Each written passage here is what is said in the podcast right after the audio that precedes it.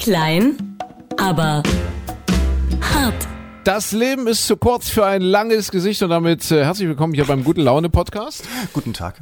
Willkommen zurück aus der Sommerpause. Michael Klein und André Hart melden sich frisch und munter und erholt wieder zurück. Äh, der, was heißt äh, frisch erholt? Du warst ja im Urlaub ewig lange. Ich habe ja hier schön äh, durchgezogen, die Ehre hochgehalten. Ja, stimmt. Also bist du der Erholte von uns beiden und ich bin der mit viel Ehre. Ah, kann man auch nicht so sagen. Also ich habe äh, Sommergrippe gehabt, hat mich ah. wirklich drei, drei Wochen fast begleitet und äh, ja, es war, war jetzt nicht wirklich äh, so erholsam. Außerdem war es eine Bildungsreise, was ich gemacht habe.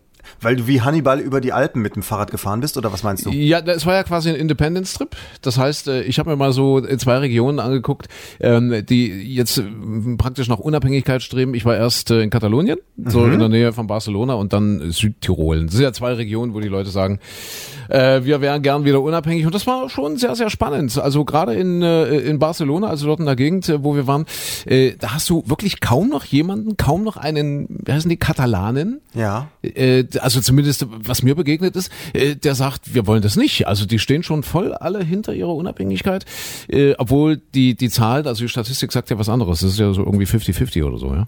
Ich weiß gar nicht, wie die ja. genauen Zahlen sind jetzt, nachdem es ja äh, jahrelang auch hin und her oder wochenlang, monatelang hin und her ging. Also tatsächlich alle, die du getroffen hast, die möchten schon das, raus, ja, ja? wirklich, wirklich, ja. Äh, wir waren dann irgendwie auf dem Boot und und da waren zehn Leute drauf oder so und und ja, die haben wirklich alle zehn haben gesagt, äh, also wir haben, anders, äh, wer ist nicht für die Unabhängigkeit, hat sich keiner gemeldet. Also es ist es ist irre so. Also äh, wo die Welt jetzt immer kleiner wird, immer mehr globalisiert, neigen die Menschen offenbar dazu, sich wieder so ein bisschen einzuigeln. Ja, aber also, wie, wie, wie war denn die Situation auf diesem Boot? Ihr wart zehn Leute und da stand der Kapitän mit der Harpune in der Hand und hat gefragt, wer ist denn hier eigentlich gegen ja. die Unabhängigkeit? Und dann Kapi Kapitän war ein ganz, ganz großer Unabhängigkeitsbefürworter. Es kann natürlich sein, dass die alle um die nackte Existenz gekämpft haben und deswegen ja. gesagt haben, wir wollen auch die Unabhängigkeit. Ich glaube, ich hätte sein. die Frage auch so beantwortet, wenn man mir auf hohe See rausfährt und dann werde ich gefragt. Aber ist echt verrückt, oder? So, so ein ja. bisschen Decke über den Kopf ziehen. Äh, jetzt so im Zeitalter der Globalisierung Decke über den Kopf und irgendwie Fründe sichern. Ja, ja aber auch interessant, dass die Leute das Gefühl haben, dass es dadurch dann besser sein würde. Also ich meine, wir haben ja nicht wirklich Beispiele dafür, dass es so geklappt hat. Also dass man dadurch, wenn man sich einigelt, besser fährt. Außer vielleicht ja, Liechtenstein oder Luxemburg ja. oder sowas. Sind das, sind das die leuchtenden Vorbilder dann für so eine Landschaft wie Katalonien? Ich, ich, ich weiß es nicht. Es, vielleicht ist auch so ein bisschen das Denken, wenn man zu Hause bleibt und sich einschließt, äh, lebt man länger. Aber in Wirklichkeit ist es ja auch nicht so.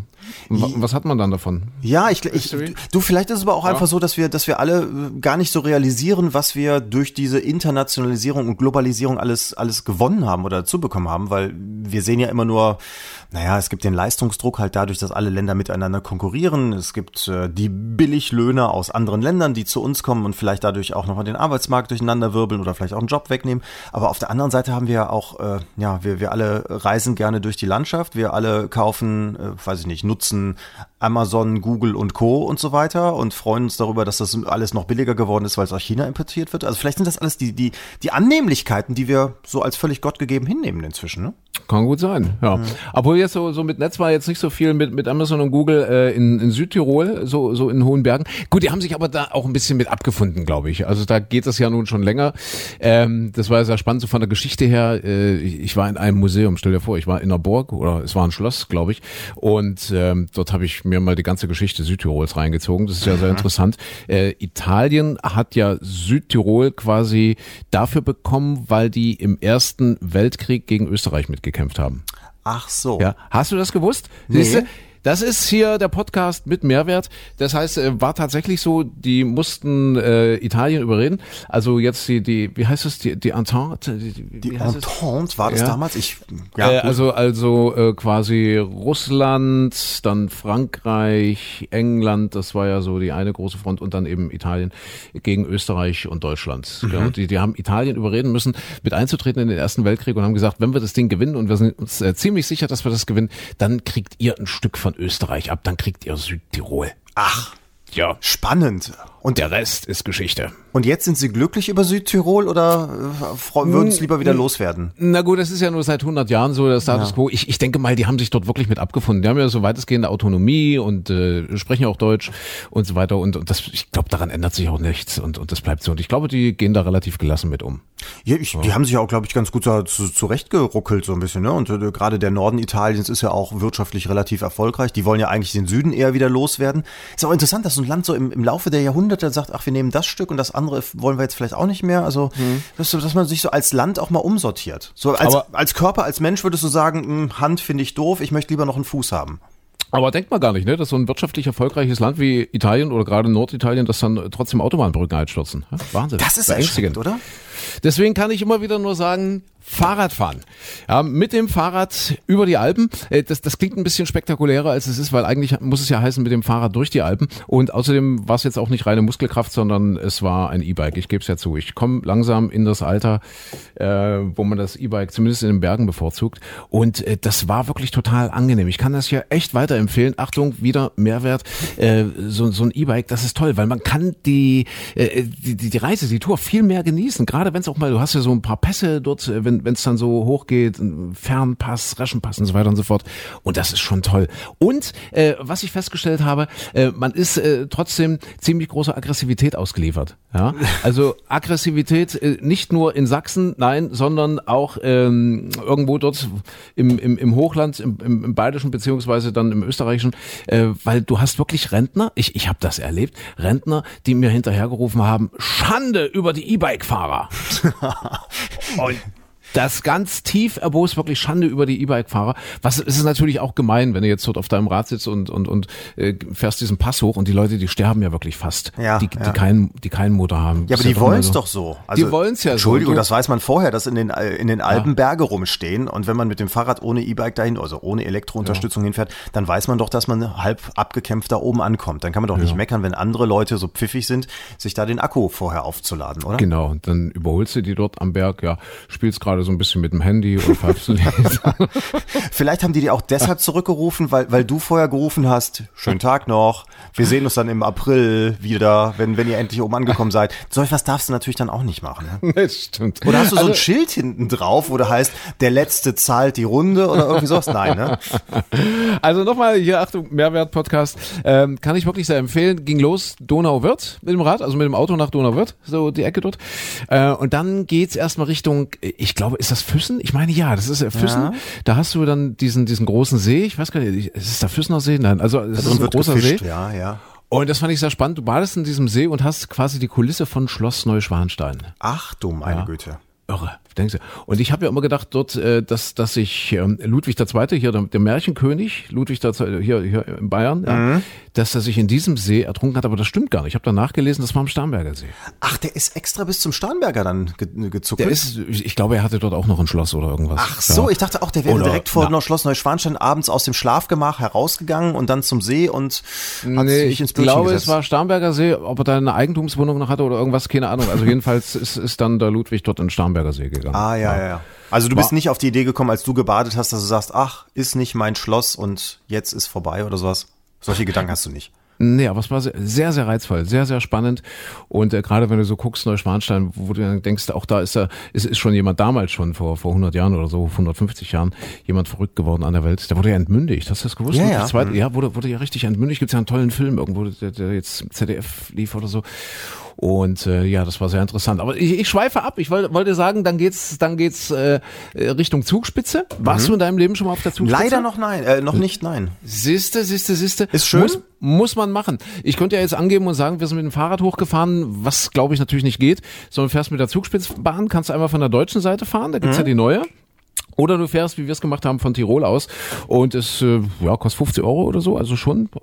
Habe ich jetzt 50 nehmen die echt? 50, 50 nehmen knapp 50 Hab Euro für ja. die Fahrt, ja. Aber mit Und- Rückfahrtticket oder musst du dann Das runterrollen? ist, das, nee, das ist hoch und runter. ja, okay. Ja, kannst auch springen. Und ganz wichtig, wenn man oben steht, Achtung, auch schon wieder ein Mehrwert, ja. Wenn man dann auf dieser Plattform ist, wo man dann rauskommt mit der Bahn, dann denken ja alle, ha, ich habe den Gipfel. Aber das Gipfelkreuz, das ist noch ein Stück weit weg und ungefähr noch mal ja, ich schätze mal 20 Meter, 20, 30 Meter über den eigentlichen Plattform. Und um auf den Gipfel zu kommen, musst du erst wieder ein Stückchen runtersteigen und dann wird's haarig. Das ist dann nämlich wirklich hier nicht irgendwie mit Treppen oder so. Die haben zwar ähm, so eine Art Stahlseil gespannt, an dem man sich so ein bisschen langhangeln kann, mhm. aber das ist dann schon Klettern. Also die letzten 20, 30 Meter hoch zum eigentlichen Gipfel der Zugspitze, zum höchsten Berg Deutschlands. Äh, da musst du schon ein bisschen klettern und ich wundere mich, dass da nicht mehr passiert, weil auf einer Seite geht's da ganz schön tief runter. Und die Leute machen es trotzdem und warten, stehen an dass sie dann wirklich bis zum Gipfelkreuz kommen. Aber vielleicht passiert da ja so viel und das ist der eigentliche Trick. Ich meine, die Bayern sind ja auch nicht blöd. Äh, ja. Du verkaufst ein Hin- und Rückfahrticket rauf auf die Zugspitze, aber das Rückfahrticket benutzt halt nicht jeder. Das ist ja wirtschaftlich durchaus clever. Könnte gut sein, ja. ja. Also wie gesagt, kann ich echt empfehlen, so eine Tour durch die Alpen, dann ähm, fährst du irgendwann über den Reschenpass und dann rollst du einfach so nach Meran. Ja. Aber jetzt sag mal mit, mit, mit den E-Bikes, wie ist denn das, wenn du, ich stelle mir jetzt gerade vor, ihr landet dann da oben in irgendeiner kleinen Alphütte und du bist da mit deinem E-Bike, da muss ja auch der Akku aufgeladen werden und dann prügelst du dich mit allen 20 Wanderern, die ihr Notfallhandy dabei haben und versuchen dieses aufzuladen um die eine Steckdose und musst dein, dein äh, E-Bike da acht Stunden lang aufladen lassen über Nacht oder wie geht das dann? Also ich hätte ja auch nicht gedacht, dass es in österreichischen Pensionen äh, mehr als eine Steckdose gibt, aber tatsächlich ist es so. Die haben tatsächlich wirklich in jedem Zimmer dort ein, zwei Steckdosen lassen. Also und, und wir hatten dann auch jeder ein Zimmer. Und, und dann nimmst du dein Fahrrad mit aufs Zimmer und legst das neben das Bett oder was? Das, das äh, funktioniert beim E-Bike ein bisschen anders, Micha. Ja? Sondern? Da kannst du den Akku abschrauben, also was heißt abschrauben, rausklicken und dann nimmst du den Akku mit aufs Zimmer.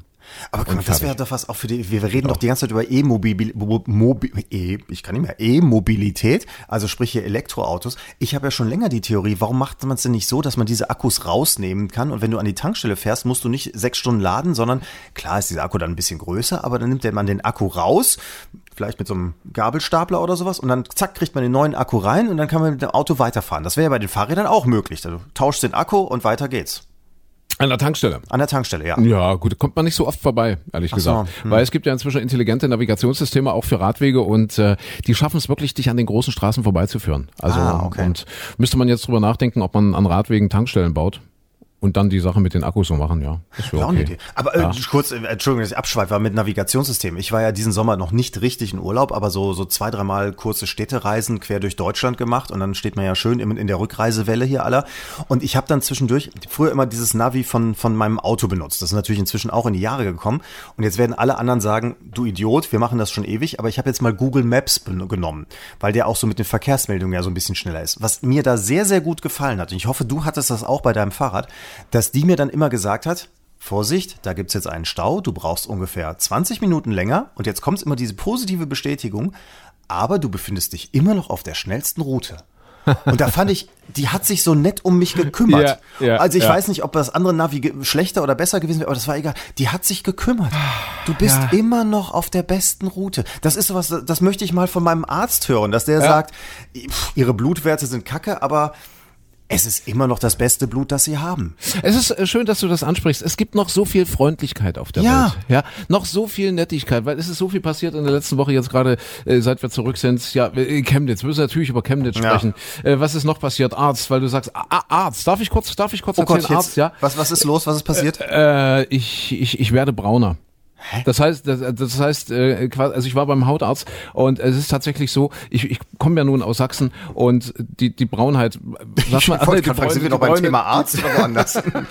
die, die, die Bräune breitet sich aus. Nein, tatsächlich, ich habe ich hab hier so auf dem Arm so einen kleinen Fleck, ja, so, ja. so Sonnenfleck, der ist schon relativ braun, so, und der wird vorsichtig größer, der wird leicht größer. Deswegen habe ich gesagt, um Gottes Willen, Hautkrebs, ich werde sterben. Und äh, aus diesem Grund war ich beim Hautarzt, bei der Hautärztin und äh, sie hat mich beruhigt ich werde überleben. Und äh, sie hat gesagt, es ist tatsächlich so, auch vor mir macht das Alter nicht halt.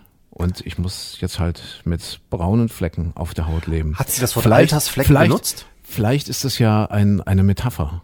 Was denn? Ein, ein Gleichnis. Ja, weil sie gesagt hat, sie müssen jetzt langsam mit braunen Flecken leben. Ja, und sie werden nicht weniger. Möglicherweise ist es, ist es ein Zeichen.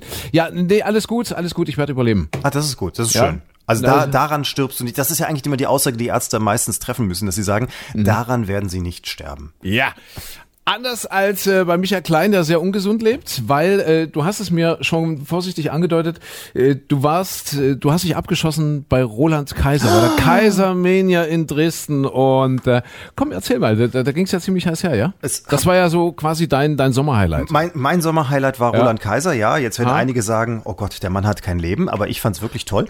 Äh, ja, Kaisermania, Elbufer, großartig, Kulisse, ja wie immer äh, gigantisch. Äh, klar, er ist, er ist auch in Chemnitz aufgetreten auftreten. Er tritt auch im Rest Deutschlands auf, aber ich muss sagen, direkt am Elbufer ist äh, schon natürlich was, was Besonderes.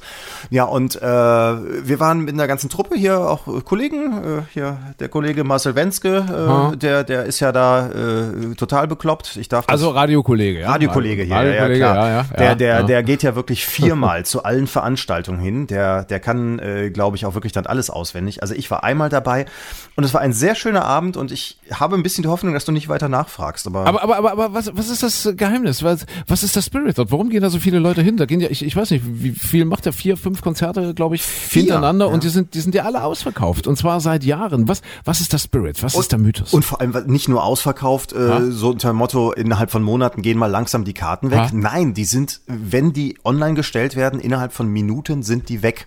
So, und äh, das ist, ja, ich weiß nicht, wir waren ja damals mal, ich glaube, das war eines der ersten oder das zweite Mal Kaisermania, als, als wir vor, vor diversen Monaten mal zusammen da waren. Ähm, das ist einfach so eine, so eine feste Institution geworden. Also es ist wirklich, die, die Leute wissen, da ist gute Stimmung, da geht man feiern.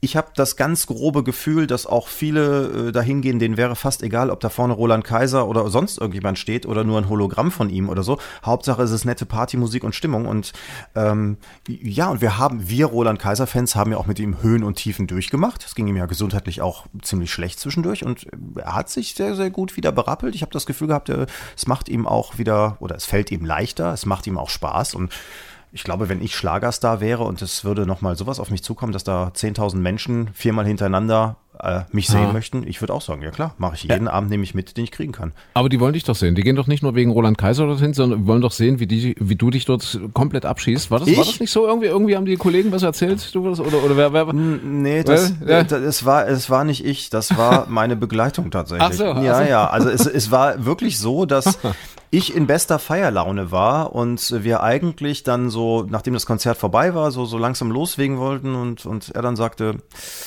nach Hause, geht nicht mehr, nach Hause. Und ich sagte immer, das kann jetzt nicht dein Ernst sein. Also mhm. Also wir, es, es, geht jetzt gerade erstmal los, aber nein, es war ja diese laue, warme Sommernacht. Man unterschätzte den Weißwein und das Vorglühen war vorher tat sein Übriges und ich lag tatsächlich ohne Quatsch um Mitternacht im Bett. Ei, ei, ei, ei. Irre, irre. War, war aber nötig anscheinend, weil ich habe dann von Mitternacht bis 11 Uhr durchgeschlafen. Un mhm. Unfassbar, so lange wie noch nie. Was aber ein Beweis dafür ist, dass man in Sachsen wirklich noch richtig feiern kann. Wir sind jetzt quasi gerade ja der Mittelpunkt der Welt, hat man das Gefühl, also zumindest der nachrichtlichen Welt. Ja. Äh, und, und ja, wir können feiern. Das ist doch mal eine schöne Botschaft hinaus in die Welt. Auch das funktioniert noch in Sachsen. Ja. Definitiv. Ja, ja klar. Ja, und mhm. das ist ja, gut, das ist ja das, was, wo viele jetzt auch drunter leiden und, und äh, sagen, naja, die ganze Welt denkt, wir sind jetzt hier alle braun und, und äh, alle äh, ja, marodieren durch die Straßen, sind der, mhm. der, der Mob, der, der Leute verfolgt. Nee, das ist natürlich nicht so. Also ich, ich sag's ja immer wieder gerne, als ich die ersten Male nach Sachsen gekommen bin, ich als Ola Wessi, ich habe nirgendwo in Deutschland herzlichere und nettere Menschen, mhm. auch so im, im Alltag kennengelernt. Also sprich äh, an der Tankstelle, an der Supermarktkasse oder sonst wo. Das ist in anderen Breiten Deutschlands anders. Also die Sachsen mhm. sind sehr, sehr herzlich, aber wir haben definitiv, muss man ja auch sagen, kann man ja auch nicht vertuschen, wir haben ein Problem. Aber darunter leiden die Chemnitzer im Moment wirklich am meisten, dass, dass sie glauben, dass die ganze Welt denkt, die sind alles Nazis, die sind alle braun, die sind alle rechts und äh, das ist, glaube ich, ein ganz, ganz großes Problem, was, was die Leute in Chemnitz haben. Ja. ja dass, dass das eben jetzt genau das Bild ist, was vermittelt wird. Und am Ende geht's ja nur um, um 50 Chaoten, ja, egal ob von links oder rechts oder vielleicht 500 im, im, im höchsten Fall. Aber ansonsten äh, haben die Chemnitzer in ihrer und mit ihrer Stadt wirklich ein Problem. Also nicht nur das Problem, dass alle Welt denkt, sie sind rechts, sondern es ist ja tatsächlich so, dass es, bleiben wir gleich mal beim Bild, äh, oder im Bild, äh, dass es, dass es tatsächlich rechtsfreie Räume gibt, gefühlt, dort in dieser Stadt. Also wenn du dich mit den Menschen unterhältst, und zwar egal wo und egal wie. Es ist tatsächlich so, dass die Leute das Gefühl haben, äh, nach Einbruch der Dunkelheit nicht mehr in ihre Innenstadt gehen zu können. Ja, da ist ja, jetzt, finde ich, ist, ist, wirklich so. ist ja immer die Frage. Also, dass, mhm. das, dieses Gefühl, es gibt ja auch, wenn du, wenn du die Umfragen liest, haben die Menschen das Gefühl, nicht nur in Chemnitz, in, in vielen anderen Regionen Deutschlands auch oder deutschlandweit, es ist so viel unsicherer geworden. Und es ist alles, äh, man, man kann nicht mehr auf die Straße gehen und man kann ein Mädchen nicht mehr nachts alleine irgendwo rumlaufen lassen und so weiter und so mhm. fort. Das ist ja das, was auch äh, als größter Vorwurf immer kommt. Auf der anderen Seite, und jetzt kommt natürlich, äh, muss man die ausklammern, die sagen, ich glaube sowieso keiner Kriminalitätsstatistik, ich glaube sowieso der Presse nicht und so weiter und so fort. Auf der anderen Seite sagen ja alle Statistiken, sagen alle äh, Erhebungen, nein, die Kriminalitätsrate hat sich nicht verändert und es ist nicht, nicht schlimmer geworden. Wir hatten auch früher Zeiten, in denen es heftiger war oder weniger heftig oder mehr Einbrüche oder mehr Raubüberfälle gab und so weiter. Also ich, das, ich finde immer, die Schwierigkeit ist dieses mit, der, mit dem Gefühl. Und klar, es wird im Moment auch, jeder erzählt jedem irgendwas und hast du gehört, da ist das passiert und die hat das und der hat komisch geguckt und ich weiß gar nicht, was der wollte, der hat komisch geguckt. Das, das eskaliert ja immer mehr. Und ich glaube, diese gefühlte Unsicherheit, die ist noch viel stärker als das, was vielleicht tatsächlich äh, zu, passiert ist. Ne? Na gut, es gibt ja leider auch harte Fakten, die ja der Anlass waren für das, was dann in Chemnitz passiert ist. Und das sind ja keine gefühlten Fakten, das sind ja harte Fakten. Nee, richtig, aber, aber auch ja. da ist es ja so, das, was ja, was ja die Emotionen hochkochen lässt, ist ja, ähm, der hat eine Frau verteidigt. Der, der, der, der, das deutsche Opfer, der hat eine deutsche Frau verteidigt und wurde von einem Flüchtling abgestochen. So. Ja, das, ist ja, das ist ja alles gar nicht wahr. Das ja, ja, eben, aber das ist, ja, das ist ja das, was die Leute auf die Straßen treibt. Das ist das, was, also teilweise, ich sehe es bei Facebook jetzt heute immer noch, dass das Leute das immer noch posten posten, äh, was ja wirklich widerlegt ist. Ne? Aber das sind die Emotionen, das ist natürlich eine kurz gefasste, eine richtige, die, die kommen hierher, die Flüchtlinge und stechen unsere Männer ab, weil sie unsere deutschen Frauen verteidigen. Die ganze Micha, Micha da muss ich ne? dich unterbrechen. Das ist, das ist nicht wirklich das, was die Leute, also zumindest in Chemnitz und was ich jetzt wirklich hautnah auch mitbekommen habe, ist es nicht wirklich das, äh, was die Leute auf die Straße treibt, sondern was sie auf die Straße treibt, ist, dass sie nicht nur das Gefühl haben, sondern es eben auch deutlich vor Augen haben, dass quasi Zuwanderer, und äh, glaub mir, ich bin der letzte Mensch, der alle Zuwanderer über einen Kamm schert. Bin hm. der Letzte. Aber äh, es ist eben nicht nur ein Gefühl, sondern es ist äh, äh, eine Tatsache, dass sie dort quasi die Innenstadt mehr oder weniger besetzt halten. Das ist irre. Also wirklich Riesenclans, die dort, die sich dort, die sich dort breit machen. Wie gesagt, ich schere sie nicht über einen Kamm. Mhm. Ich sage auch nicht, dass jeder Zuwanderer ein potenzieller Vergewaltiger oder Krimineller ist oder was auch immer. Und das natürlich aus diesen großen Gruppen, die sich dann dort bilden, natürlich immer eben auch ein Stück weit Aggression ergibt. Und das spüren die Leute, wenn die eben abends, äh, keine Ahnung, vom Einkaufen kommen oder wenn die mal abends in der, in der City was trinken wollen, das, das spüren die. Dass dann natürlich nicht jedes Mal ein Messer gezückt wird und dass es dort jedes Mal nicht zum Äußersten kommt, ist auch klar. Aber äh, es ist eben mehr als ein Gefühl. Es ist eben eine tatsächliche Wahrnehmung, die die Chemnitzer haben. Und äh, weshalb die auf die Straße gehen, ist, äh, dass diese Leute denken, der Staat versagt ja ein Stück weit. Er lässt hier in der Tat rechtsfreie Räume zu und äh, ja, müsste eigentlich etwas tun, diese Räume wieder zu schließen. Egal, wer diese rechtsfreien, äh, rechtsfreien Räume bildet. Aber, ja. aber jetzt ist ja äh, super spannend zum Beispiel, wir hatten ja diese berühmte Silvesternacht in Köln, ja. wo es ja nun auch einen, ja, man muss ja fast sagen, einen Mob gab von südländischen Männern, um es jetzt mal ja, so auszudrücken, wie es dann wahrscheinlich ja am, am besten hinkommt, so, wo es Übergriffe gab und ähnliches. Das ist ja auch so, da hat, sagt man ja auch, da war zu wenig Polizei, die hat versagt, äh, man hat diese Lage falsch eingeschätzt, das muss man auch dazu sagen, gab es ja vorher in dem Sinne auch noch nicht, deswegen muss man da die Polizei wahrscheinlich auch sehr in Schutz nehmen. Auf der anderen Seite, das hätte ja auch dazu führen können, dass es jetzt in Köln zum Beispiel total eskaliert wäre, eine Hetzjagd auf Ausländer gegeben hätte und so weiter und so fort. Was, was läuft da anders oder was ist da anders, dass, dass, dass die Wahrnehmung von Köln und Chemnitz so, so unterschiedlich ist?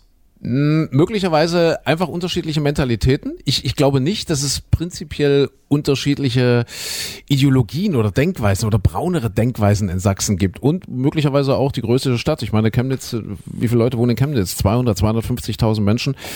Köln zehnmal so viel locker. Ja, eine Million. Mhm. Ja, vielleicht, vielleicht lässt sich das äh, dadurch irgendwie sagen, dass es dort halt nicht gleich so eskaliert wie in Sachsen. Ja, vielleicht. Ich, ich, ich, weiß nicht, oder, oder vielleicht natürlich auch ähm, Köln eine Stadt, in der es äh, Zuwanderung auch schon seit 70 Jahren äh, mhm. gibt oder in der ganz klar ist, dass dass es viele Türken zum Beispiel gibt, die da seit, seit in der dritten Generation leben. Also vielleicht, dass ja. es einfach im, ja, für den Kölner, äh, also den, der ja sozusagen aus ich wollte gerade sagen, deutsche Vorfahren hat, aber das ist ja problematisch zu sagen, wer jemand, der in dritter Generation äh, äh, von, von Türken abstammt und in Deutschland lebt, äh, ist ja die Unterscheidung schon schwer. Dass das vielleicht äh, einfach in, in, in Köln ein bisschen was Gewohnteres ist? Es ist, äh, wollte ich sagen, es ist anders gewachsen, oder? Es, ist, es hat ganz andere Strukturen und deswegen hier in Sachsen kam das halt mit Wucht auf die Menschen zu.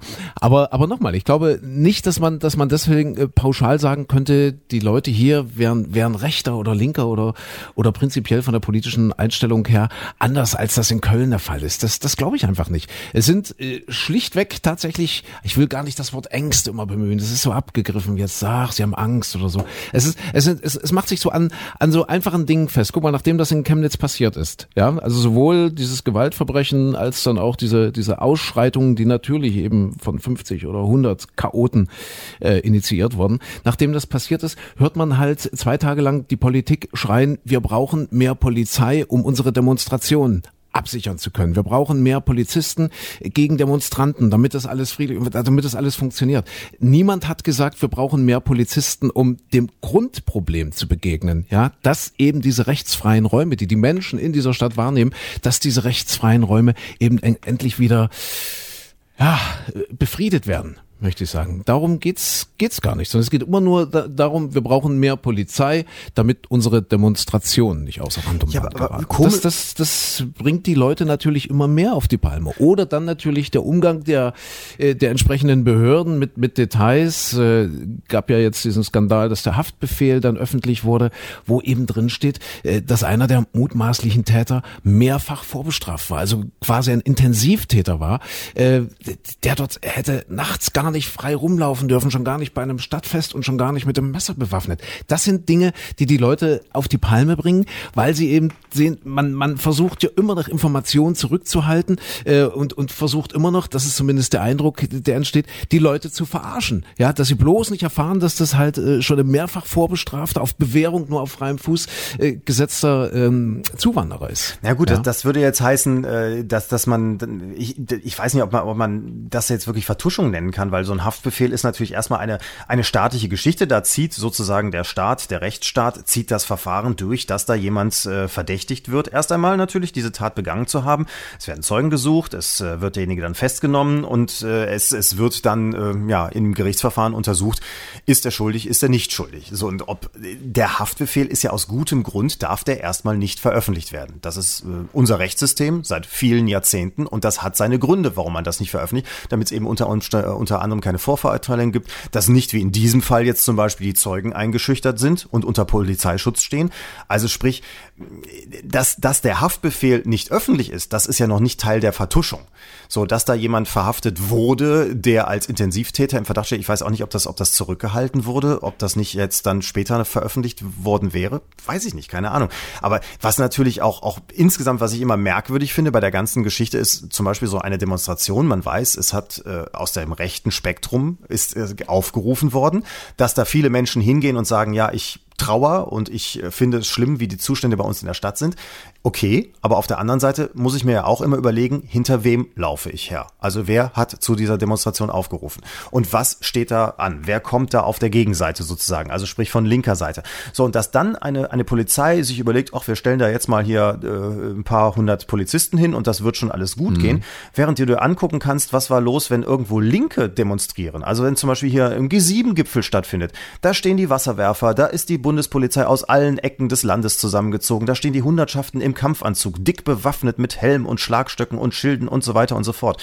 Aber wenn, wenn, wenn von rechter Seite irgendwo eine Demonstration angemeldet wird, wo man das Gefühl hat, hm, da könnte irgendwas passieren, dann stehen da irgendwo ein paar hundert Leute und man ist sich nicht sicher, wird hinterher die, werden die, wird die noch die Presse äh, festgehalten oder schützen die die Demonstration, schützen die diejenigen, die vielleicht einen Stein abbekommen können oder was passiert da eigentlich? Also so ein gewisses Gefühl, dass die Polizei äh, vielleicht nicht immer mit gleichem Maß angeht. Ich glaube, das macht sich auch bei vielen breit, oder?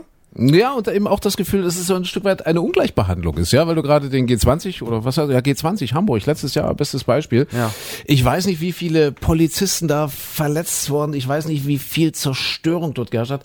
Äh, sicherlich war das ein Thema, aber was wirklich ein derart äh, explosives Thema, ein derart präsentes Thema, wie jetzt Chemnitz ein Thema ist? Ich, ich weiß es nicht. Die Menschen haben das Gefühl, dass man absichtlich äh, äh so etwas in Sachsen aufbauscht und absichtlich eben äh, versucht, ganz Sachsen und all die Leute, die hier in Sachsen leben, oder zumindest viele, die äh, hier in Sachsen leben, in die rechte Ecke zu stellen. Und das ist so ein Stück weit das Problem, was immer wieder Öl ins, ins Feuer gießt. Immer wieder, immer wieder. Und dann hast du ja das ganze Riesenthema äh, Fake-Geschichten, Fake News. Das sind wir jetzt wieder bei der Pressearbeit, bei der Berichterstattung.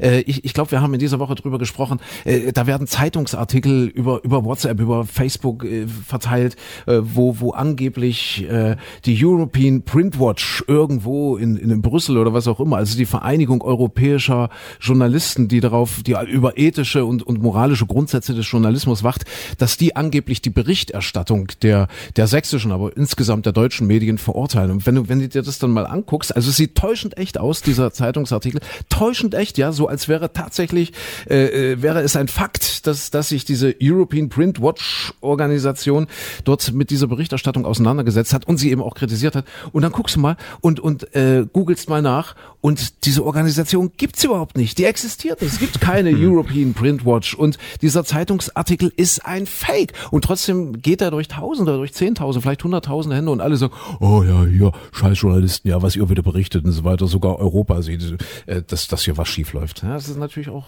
schlimme Dinge. das ist, das ist so, weißt du, wenn wenn es äh, in den USA einen Präsidenten gibt, der von alternativen Fakten sprechen lässt, dann, dann ja. weiß man ja schon mal, wo man gelandet ist. Aber das finde ich eben ist auch die Schwierigkeit, dass, ich meine, wenn, wenn solche Sachen, so, wenn man die Einzelteile nachverfolgt und wenn man dann merkt, okay, es kommt aus einer bestimmten Richtung, die Nachrichten gerne verdreht, verfälscht und so weiter. Und ich merke das beim ersten Mal, dann mache ich mir doch beim nächsten Mal auch Gedanken, ob das vielleicht immer so alles so, so stimmt. Das finde ich das Erschreckende halt dabei, dass das äh, ja gerade aus, aus diesen Ecken äh, äh, immer wieder Informationen kommen, die werden verdreht, die werden ein bisschen zurechtgestutzt und so weiter.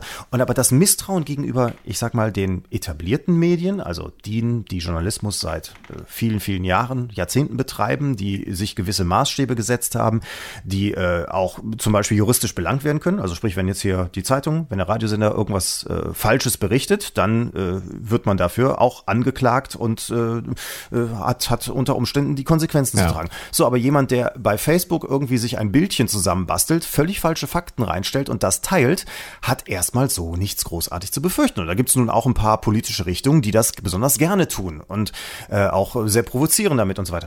Und, und du kannst das aber dann schlechter belangen, als zum Beispiel, wenn jetzt jemand in der großen Tageszeitung was Falsches schreibt, äh, dann hat er die Konsequenzen zu tragen. Mhm. Aber, aber trotzdem ist das Misstrauen gegenüber den Tageszeitungen, gegenüber den Radiosendern, gegen den öffentlich-rechtlichen Medien wesentlich größer als gegenüber über irgendjemanden, der was rausposaunt bei Twitter, ja. Facebook und Co. Das ist was was was völlig paradox ist. Ja. ja. Oder oder Beispiel Beispiel Russland. Äh, auch hier sagen ja die Leute, du kannst nichts mehr glauben, was äh, diesbezüglich bei uns in der Zeitung steht, im Fernsehen läuft, im Radio läuft und so weiter. Sie holen sich ihre Informationen von RT. Also ja, solche ja. skeptisch mit RT, was ja für nichts anderes steht als für Russia Today und was ja nun wirklich ein Stück weit auch auch ein, ein Propagandasender der russischen Regierung ist. Das, da, dafür wurde das mal erfunden, dafür wurde das mal eingerichtet und dort holen sie also das ist ja irgendwie völlig paradox, ja, dass sie also den, den freien Medien hierzulande misstrauen, sich dann aber ihre Informationen äh, tatsächlich von, von, von einem Propagandamedium holen. Ja, das, das Komische ja, ist dabei, das, das ist ja, ja, also äh, auch der vielgescholtene öffentliche rechtliche Rundfunk, jetzt wenn wir den mal zum Beispiel nehmen, also der, der, da wird ja mal gesagt, hm, das sind Staatsmedien, weil uns wird diese Gebühr, wird dieser Beitrag, wird uns abverlangt und wir können nichts dagegen tun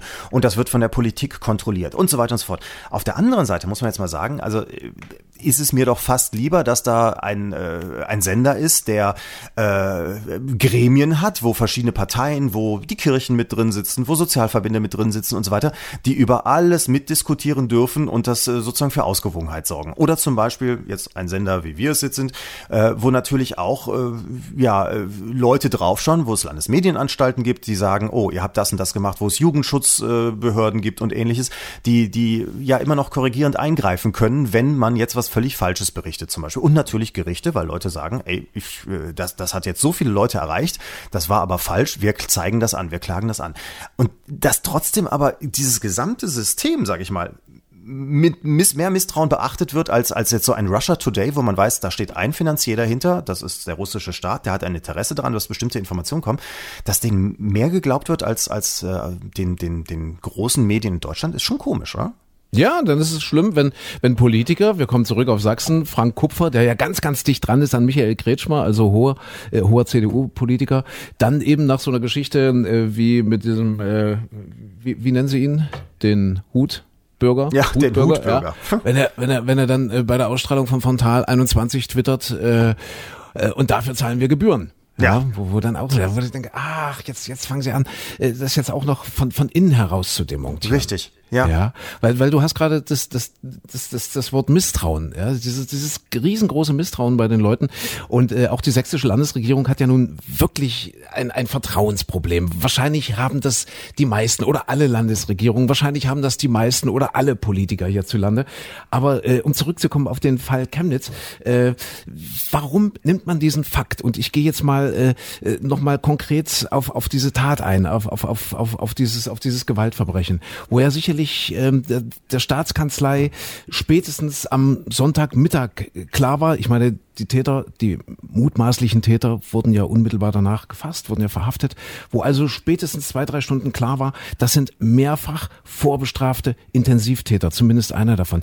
Diese, diese Information lag doch der Staatskanzlei vor. Warum geht der Ministerpräsident nicht zwei Stunden später oder spätestens am nächsten Tag, an dem Montag, also äh, offensiv an die Presse und sagt, er verurteilt das und bringt diese Information offensiv, um eben Vertrauen wieder zurück äh, zu, zu erlangen bei den Menschen und sagt, ich kann Ihnen hier sagen, es ist ein mehrfach vorbestrafter Intensivtäter, der eigentlich äh, schon längst hätte abgeschoben gehört, nur weil es irgendwie wieder verbummelt wurde oder versaubeutelt wurde, ist er überhaupt noch in diesem Land. Und warum sagt er nicht, äh, ich gebe Ihnen diese Information, weil ich daran etwas ändern möchte? Also nicht an der Information, sondern an diesen Zuständen. Warum macht er das nicht? Warum Salamitaktik? Taktik? Warum lässt sich quasi die, die Staatsregierung, warum lassen sich die Behörden wieder äh, ertappen, indem so ein Haftbefehl dann eben öffentlich gemacht wird von irgendeinem abtrünnigen Justizbeamten, wo dann eben alle Welt nachlesen kann, hoppla, das war ja eigentlich ein Schwerverbrecher, der da nachts in Chemnitz rumgelaufen ist mit dem Messer. Ja, aber vielleicht, vielleicht auch aus ja. den gleichen Gründen, weil man inzwischen schon so viel Angst hat, in dieser Angststarre drin ist, dass, dass er sich auch gedacht hat, hm, wenn wir das jetzt noch sagen, dann kommt als nächstes, äh, äh, tobt es auf den Straßen so richtig, dann haben wir den Bürgerkrieg, dann haben wir den Kampf oder so. Ich weiß es nicht, weil ich, ich verstehe ja auch nicht zum Beispiel, warum man auch gerade von den konservativen Parteien, also CDU, CSU, äh, dann nicht einfach mal sagen kann, äh, So wie sich ein gewisser Teil von Menschen auf den Straßen verhält, dass da äh, ausländisch aussehende Mitbürger verfolgt werden, dass kleine Kinder verfolgt werden. Also natürlich nicht von allen, die demonstrieren gehen, weil sie da trauern, äh, auf gar kein Thema. Aber dass da, dass da Leute, äh, dass es, dass es plötzlich zu, zu wüsten Ausschreitungen kommt, dass man dann nicht einfach mal sagen kann, es kann nicht sein, dass unsere Mitbürger teilweise hier äh, verfolgt werden, dass man einfach nicht mal dann wirklich klare Kante zeigt. Nein, dann, dann gibt's die ersten Twitter-Statements, äh, die dann sagen, ja, ja, das ist widerlich, dass da zur Gewalt aufgerufen wird. Äh, wir lassen das Bild, wie hat das gesagt, wir lassen das Bild äh, unseres Landes äh, nicht in den Schmutz. Ich habe jetzt das genaue Zitat leider nicht ja. im Kopf, aber, aber das Fazit allein dieses, dieses Statements, dieses Twitter-Statements des Ministerpräsidenten war doch, es geht hauptsächlich darum, wie wir nach außen hin erscheinen. Also welches Bild wir haben. Es geht nicht darum, dass auf unseren Straßen Menschen verfolgt werden, sondern es geht darum, welches Bild hat die Außenwelt von uns. Also äh, die, diese, diese, diese, diese Wahrnehmungsverschiebung finde ich schon so schrecklich. Dass man, dass man auch in das Gleiche, warum äh, äußert sich Horst Seehofer, der Bundesinnenminister, kriegt nicht das Maul auf, mal irgendwas dazu zu sagen. Tage vergehen, das interessiert den anscheinend nicht. Dass da, dass da äh, auf den Straßen sozusagen der, der Bürgerkrieg in Anführungszeichen tobt an einigen Stellen. Natürlich nicht so, wie es vielleicht andere dann auch wahrnehmen, sondern an einigen Stellen gab es eben Ausschreitungen, die die Polizei nicht im Griff hatte. Punkt. So. Und da sagt ein Innenminister nichts zu. Ja, es gibt ja den schönen Satz, wem Gott ein Amt gibt, dem gibt er auch Verstand. Das, der ist äh, von Hegel. Hegel hatte in dieser Woche übrigens Geburtstag. Wenn man so ein bisschen Wochenrückblick, ja. ich weiß gar nicht, 200, 248, 205, weiß ich, irgendwie so, also der große deutsche Philosoph Hegel. Aber er hat den Satz erweitert. Ja, er hat tatsächlich, er tatsächlich vor, vor 200 Jahren schon gesagt, wem Gott ein Amt gibt, dem gibt er auch Verstand. Diesen Satz sollte man in diesen Zeiten nicht allzu ernst nehmen. Hat Hegel damals schon gesagt. Mhm. Ja. Also, ah, es war doch schon immer so. Ja. Mensch, können wir, können wir nicht mal über was Schönes reden? Was, was, was haben wir so? Sommerzeit wird abgeschafft. Ist das schön oder nicht das schön? Ist, das ist doch toll. Dann, dann wird's äh, in Zukunft auch äh, im Sommer wieder eher dunkel und dann kann man es richtig krachen lassen. Also ich meine bei Roland Kaiser zum Beispiel, um jetzt mal wegzugehen hier von, von, von diesen ganzen schönen Ja, Sachen. schwieriges Thema. Ja, Äh, Sommerzeit, was, was, was heißt das? Also äh, die EU, die EU-Kommission hat sich ein, ein populäres Themenfeld gesucht, ja, um irgendwie zu zeigen, jawohl, die EU ist handlungsfähig, weil sich ja äh, 500 Millionen EU-Bürger immer wieder fragen, was machen die da eigentlich in der EU? Was machen 30.000 Beamte, mein Lieblingsthema, was machen 30.000 Beamte, die alle irgendwie jenseits der 10.000 Euro verdienen im Monat? Was machen die den ganzen Tag? Und jetzt hat man sich gesagt, ja, ein Thema, das jeder versteht, ein Thema, äh, das jeden umtreibt und ein Thema, das natürlich eine absolute Mehrheit hat. Es gab ja diese, diese Umfrage im Internet und so weiter und so fort. Populäres Thema, wir schaffen die Sommerzeit ab. Ja, ich weiß ich gar nicht, ob das so entstanden ist. Also es gibt ja immer wieder, es gibt ja eigentlich jedes halbe Jahr diskutieren wir ja darüber, äh, schon wieder die Umstellung, ist alles so lästig und es ist so furchtbar und, und alle sind verwirrt und die Kühe geben weniger Milch und, und, und die Tiere mögen es nicht. Und äh, es, also äh, gerade, gerade, weiß wir, wir reden doch wirklich jedes halbe Jahr darüber. So und, und äh, da hat die EU dann irgendwann mal wohl gesagt, komm, wir machen jetzt mal eine Umfrage, ob das wirklich überhaupt ein Thema ist. Also ob äh, das jetzt nur so in der Wahrnehmung oder in den Medien so ist oder ob die Menschen das eh interessiert. Und der ist ja so, also ich glaube, Hätte die EU das richtig so als, wie du es jetzt gerade sagst, so, so als wir tun jetzt was aufziehen wollen, dann wären sie nicht so überrascht gewesen, dass plötzlich ihre Server abstürzen bei der Umfrage, weil es haben ja 4,6 Millionen Menschen mitgemacht und die sämtlichen Befragungen, die es vorher gegeben hat, hatten maximal 500.000 Teilnehmer. Die haben da überhaupt nicht mit gerechnet. Die sind überrannt worden, die Server sind abgestürzt. Also insofern glaube ich nicht, dass es jetzt für die EU die Geschichte war, Leute, wir zeigen euch jetzt mal, was wir alles machen können.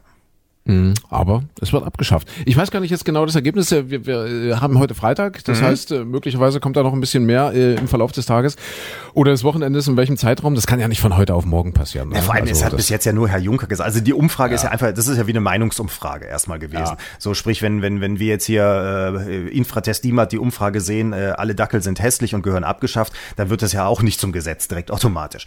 Und Ja. äh, also insofern ist es erstmal eine Meinungsbefragung, aber hier immerhin Kommissionspräsident Juncker hat gesagt, ja, das wird mit Sicherheit dann jetzt auch so kommen, wir werden das umsetzen. Man, man weiß es ja nicht. Wort, ja, also ne? man weiß ja nicht. Freitagmorgen, also das heißt, äh, ähm, der Juncker hat sein Frühstück getrunken und ähm, man weiß nicht in welchem Zustand er war, äh, dass er das jetzt. Vielleicht hat er es so einfach so rausposaunt. Ja. Kann, kann auch Was, sein. ich- was ich nicht glaube. Was Oder ich glaube. ich habe das genaue Zitat auch noch nicht gehört. Kann ja auch sein, dass er irgendwo in einem Interview gesagt hat, ich glaube schon, dass es jetzt dann eine Mehrheit geben wird für das wäre das Hm. mit der und so weiter. Ja, mal, mal abwarten. Also sehr spannend, weil ähm, es gab ja auch bei der Umfrage zum Beispiel die Option, dass man ankreuzen konnte, ich möchte dann lieber die Sommerzeit behalten oder aber einfach Abschaffung und äh, es, es geht dann sozusagen auf die Winterzeit, Winterzeit, die ja die Normalzeit ist, fällt alles zurück. Und ich bin ja ein großer Verfechter zu sagen, ach Leute, dann lasst uns lieber die Sommerzeit durchziehen, dann haben wir es wenigstens ein bisschen länger hell immer. Ja, richtig. Aber so oder so kann man sagen, es wird alles besser. Ja, nur ich werde brauner. Ich werde brauner, sagt ihr Hauterz. Ja, ja, schön. aber, aber auch das wird besser. Auch, auch die Probleme mit, mit Zuwanderung, mit Migranten und so weiter wird besser. Die Kanzlerin auf Afrika-Tournee momentan.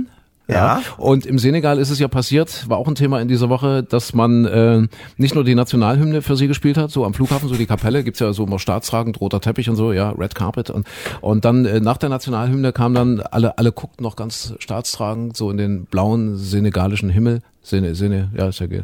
Und plötzlich kam Schöne Maid. Hast du heute für mich Zeit? oh ja.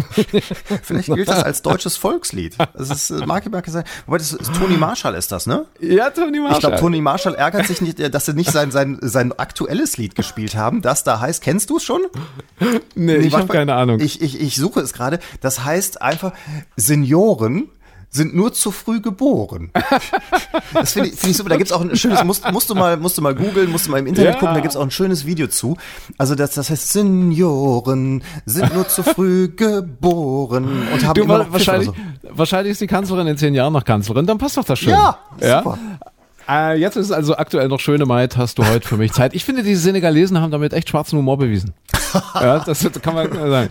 Kann Auch so- das schön. Ja, für die schwarze Kanzlerin, schwarzer ja, Humor. Ja, ja. Und es ist aber auch, auch es ist ja wirklich auch, es spricht Bände, finde ich. Äh, das Jahr 2018. Ich meine, seit, seit wann haben wir äh, dieses Flüchtlingsproblem massiv? Seit 2015. Äh, geredet wird darüber seit 2010. Wissen tun das die Leute, also zumindest die, die sich damit beschäftigt hat, haben, aber mit Sicherheit schon seit 20 Jahren, was da passiert, was da passieren wird. Ja, was passiert, wenn es einen reichen und einen armen Teil gibt auf, auf diesem Globus und was der arme Teil irgendwann tun wird, wenn er erst äh, in der Lage ist, sich Informationen zu beschaffen. Und wir haben ja nun auch die Globalisierung der Kommunikation und der Information. Also die wussten natürlich ganz genau, dass die kommen eines Tages. Um Ja. einfach zu sagen, warum sollen wir hier in unserer Wüste hocken bleiben? Warum sollen wir hier verhungern, wenn der Westen quasi Wohlstand ersäuft. Also marschieren die los und kommen hierher. Und jetzt, jetzt 2018 sagt die Kanzlerin, na, wir gucken mal, dass wir jetzt in Afrika was tun können, äh, um die Migration aufzuhalten, dass die Menschen dort vielleicht auch mal Perspektiven bekommen, dass wir dort vielleicht auch mal die Wirtschaft in Schwung bekommen und so weiter. Ich finde das so zynisch, damit jetzt zu beginnen oder damit jetzt raus. Ich meine, das hätte doch ein Prozess sein müssen, der vor vielen Jahrzehnten gestartet hätte. Ja, man hätte ja auch, also als die Flüchtlinge alle auf Lampedusa anlandeten, hätte man ja auch auf die Idee kommen können, das kann nicht sein, womit Italien alleine klarkommt. Ne? Wo man ja, auch immer gesagt hat, ja, Entschuldigung, die, die Regelung ist so, wo der Flüchtling ankommt, das Land muss sich drum kümmern. Haben wir Deutsche uns ja auch immer schön drauf zurückgezogen, haben gesagt, ja, da müsst ihr, müsst ihr jetzt einfach mal schauen, wie er mit der, das ist ja euer Ding, ne? Ja, so hätte man auch. Aber man hätte ja zum Beispiel auch auf die Idee kommen können, vor Jahren, dass man irgendwann mal sieht, ach, guck mal, Lehrer. Hm, die sind ja, die werden ja auch irgendwann in Ruhestand gehen. Dann gehen also ein Teil der Lehrer fehlt uns dann und gleichzeitig, ach guck mal, da kommen ein paar geburtenstarke Jahrgänge, das heißt, die Klassen werden wieder größer. Wir brauchen, eigentlich brauchen wir wieder mehr Lehrer. Nee, allein diese Rechnung hat ja auch keiner auf die Reihe bekommen. Und jetzt ist der große Lehrermangel quer durch Deutschland ausgebrochen. Also, ich ich, ich sag, wir, wir brauchen mehr schwarze Lehrer. ja, zum Beispiel. Ja, du, ist- aber jetzt um mal noch mal was Positives zu sagen. Also äh, wir, wir haben ja auch, äh, war ja immer die Rede von, ah, die ganzen Flüchtlinge, die kommen, die liegen uns alle auf der Tasche und die können ja sowieso nichts und so weiter. Und jetzt kommen ja auch die Zahlen raus. Jeder vierte Flüchtling hat einen Job ist schon in Arbeit, weil Deutschland, der Arbeitsmarkt ist ja leergefegt und es wird gesucht, händeringend. So, und tatsächlich, jetzt kommen diese Zahlen, jeder Vierte hat einen Job und jetzt kommt natürlich von der besagten Seite, der kritischen Seite kommt auch wieder, wir nehmen uns die Arbeitsplätze weg. So, also vorher hieß es, die liegen uns alle auf der Tasche und haben äh, hier nix, äh, Ja. ne, wir machen sowieso nichts für ihr Geld und jetzt hat jeder Vierte hat einen Job. Schwarzen sind doch alle faul. Ja. Faul sind sie, die Schwarzen. Außer Eddie Murphy, der hat jetzt sein zehntes Kind bekommen. Also nicht der. Eddie Murphy? Äh, kennst du Eddie Murphy? Eddie Murphy, klar. Ja, natürlich. Jetzt zum zehnten Mal Papa geworden. Beverly Hills Herzlichen Cop. Glückwunsch. Beverly Hills Pop. Ja. Äh, Cop. Pop, zehn- Popper, der Beverly Hills Popper. Beverly Hills Pop, ja. Sehr schön. Ich, ich weiß jetzt nicht genau von wie vielen Frauen. Ich glaube vier oder fünf Frauen. Ähm, Mel B von den Spice Girls ist dabei. Mhm, Und wenn es bei Eddie Murphy so ist, ähm, wie mit seinen Filmen, dann sind die Kinder aus den 80ern seine besten, glaube ich. ja. Eddie Murphy. Die Remakes sind meistens nicht so gut. Oder die, die, die zweiten Teile, die dritten Teile. Aber da möchte ich jetzt über die Kinder nicht urteilen. Ich kenne die nicht. Ja. Ja, was haben wir denn sonst noch Schönes, Micha? Die IFA ist eröffnet in dieser Woche. Auch das noch ein Thema. Die internationale Äh, Funke. Das war doch früher, wo Thomas Gottschalk, Günther Jauch und so Ja, weiter, ja, ja. wochenlang gab's tolle Fernsehsendungen und so weiter. Interessiert Ja. doch heute eigentlich irgendwie gar keinen mehr, ne? Nee, es ist eher langweilig. Also es geht jetzt eher so um, um, um Smart Home, also um das, um, um die Vernetzung äh, im Haus, im Haushalt. Wir hatten heute Morgen im Radio das Thema, äh, ganz großes Thema wohl in diesem Jahr, äh, Saugroboter, die, die jetzt immer, immer besser werden, immer, immer. Äh, und wir beiden hatten uns ja geweigert, die Dinger zu akzeptieren, weil wir mit der Hand saugen, weil wir, weil wir einfach noch so alte Hausmänner sind, dass wir sagen, wir möchten einfach, ja, einen Staubsauger in der Hand haben. Das zwei, hast du völlig falsch verstanden. Also so. du bist so einer. Ich, ich finde die Dinger toll. Ich habe keinen. Äh, ich bin auch noch zu geizig dafür, muss ich zugestehen. Und Ja. ich hätte das Problem, dass ich würde den ja nachts fahren lassen, aber ich glaube, mein Hund findet das dann nicht so toll. Ja, Wenn er nachts so ein ja. Ding so äh, durchkommt und, und den dann immer anstupst und so. Ja, möglicherweise gibt's dann auch fürs Bad bald irgendwelche Wischroboter. Und auch da sage ich, ich wische lieber noch mit der Hand. Obwohl man da in diesen Zeiten auch aufpassen muss. Ja, also es gibt einen linken Mob und einen rechten Mob. ja, also müssen wir immer gucken, wo man hinwischt. Ja, man muss, ich finde, man muss beide gleich behandeln. Ja, definitiv. Also IFA geht los, da gibt's Neuheiten. Was, was sonst noch passiert? Haben wir sonst noch was auf dem Zettel? Ich, ich überlege jetzt gerade, nee, sonst ist ja auch viel Sommerloch gewesen. Also Ja. äh, dank, äh, ja, was hatten wir da gehabt? Jan Ulrich war ein bisschen, ist in dieses Sommerloch gefallen, dummerweise. Äh, paar andere Leute auch noch, die, um die man sich gekümmert hat äh, in, in diesem Sommer. Aber es war ja auch ansonsten genug los. Kriegt man das eigentlich mit, wenn man mit dem Fahrrad in den Alpen unterwegs ist? Hast du dann so mitbekommen, was in der Welt los war während der Zeit? Nee, gar nicht. Völlig, völlig abgeschaltet. Also wirklich äh, jetzt mal diesen ganzen Müll weggelassen. Und das ist auch ganz wichtig, weil weil das, das geht einem ja irgendwann auf die Zeige. Und alle Psychologen sagen, man, man muss das ähnlich wie mit dem Rauchen oder so einfach mal, oder, oder mit Alkohol trinken und, und solchen Sachen, einfach mal absetzen. Einfach mal eine Woche nicht machen, einfach mal eine Woche nicht aufs Handy gucken. Äh, das, das wäre irre gut, ja, um einfach wieder so ein bisschen in seine Mitte reinzukommen. Das heißt also, wenn die Atombombe irgendwann geworfen wird, das kriegen wir dann schon noch mit, ja? Ja, wahrscheinlich ja. irgendwie schon, Micha. Jetzt, jetzt, ich habe ich hab ein großes Problem. Ich muss, ich, ich muss, ich muss dringend pullern. Ich habe auch ein ja. Problem. Weil der Kollege Falco Maywald ruft jetzt an und will Wetter haben, glaube ich. Wetter fürs Radio. Äh, da, kommen, da kommen wir her. Äh, das wäre schön, wenn wir uns im Radio alle wiederhören. Ja, jeden Morgen eigentlich von, von fünf bis zehn. Sehr, sehr gerne. Ja, die sächsischen, die sächsischen Lokalradios und äh, ja, dann würde sich der gute Laune Podcast für heute mal verabschieden. Haben wir eigentlich noch einen gespielten Witz? Haben wir, haben wir gerade nicht, haben oder? Kein gespielten Witz. Haben wir, ja, wir waren nicht? aber auch, es war so viel Ernstes. Also jetzt da noch einen gespielten Witz hinten drauf. Ja, ich weiß nicht. Ja. Es war ja. ja aber auch viel, viel anderes. Da denkt man ja auch manchmal, ach, wenn es ein Witz wäre, dann wäre es schön. Dann wäre schön, ja. ja.